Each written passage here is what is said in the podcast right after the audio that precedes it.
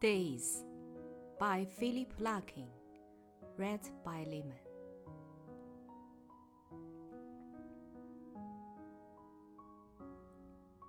What are days for? Days are where we live. They come, they wake us, time and time over. They are to be happy where can we live but days?